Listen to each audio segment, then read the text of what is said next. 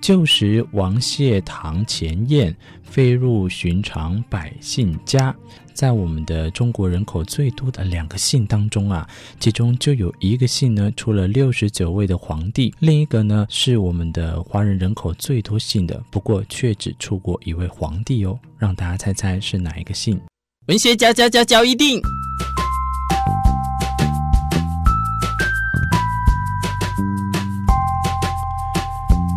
欢迎收听文学交易电影。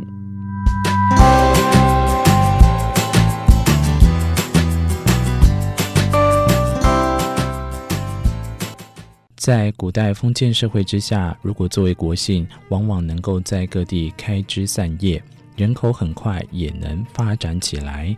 不过有趣的事情，大家可以去想一想，在我们的中国人口最多的两个姓当中啊，其中就有一个姓呢，出了六十九位的皇帝；另一个呢，是我们的华人人口最多姓的，不过却只出过一位皇帝哦。让大家猜猜是哪一个姓？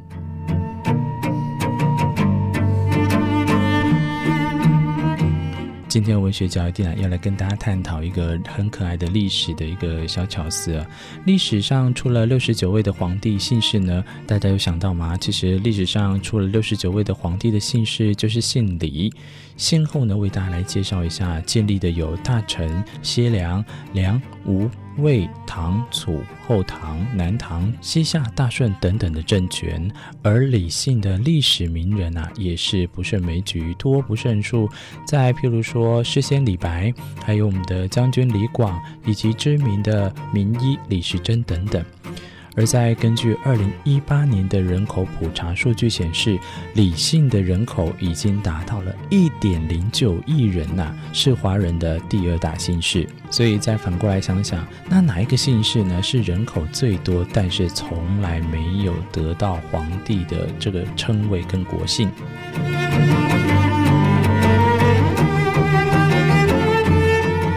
根据二零一八年的人口普查数据显示啊，在王姓的人口就已经达到了一点零一五亿呢。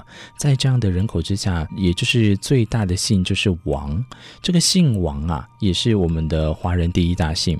而我们常常都会拿一个方式来开玩笑，就隔壁老王，隔壁老王。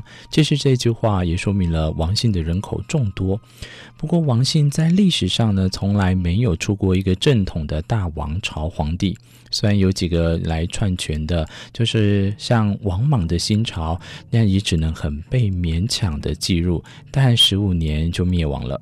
所以在王姓的这个姓氏当中，虽然在历史上称帝的很少，不过氏族权贵的部分呢，却是非常的多哦。跟大家分享到，在这本书刘禹锡所著作的《乌衣巷》里面就写到：旧时王谢堂前燕，飞入寻常百姓家。在这些氏族权贵当中啊，也并不比皇室的人口少，因此才能得到发展到现在的规模。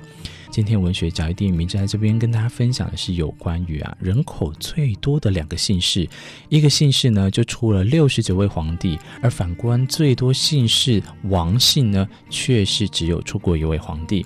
跟大家分享到这边，文学教育电影，我们下次再相会，拜拜。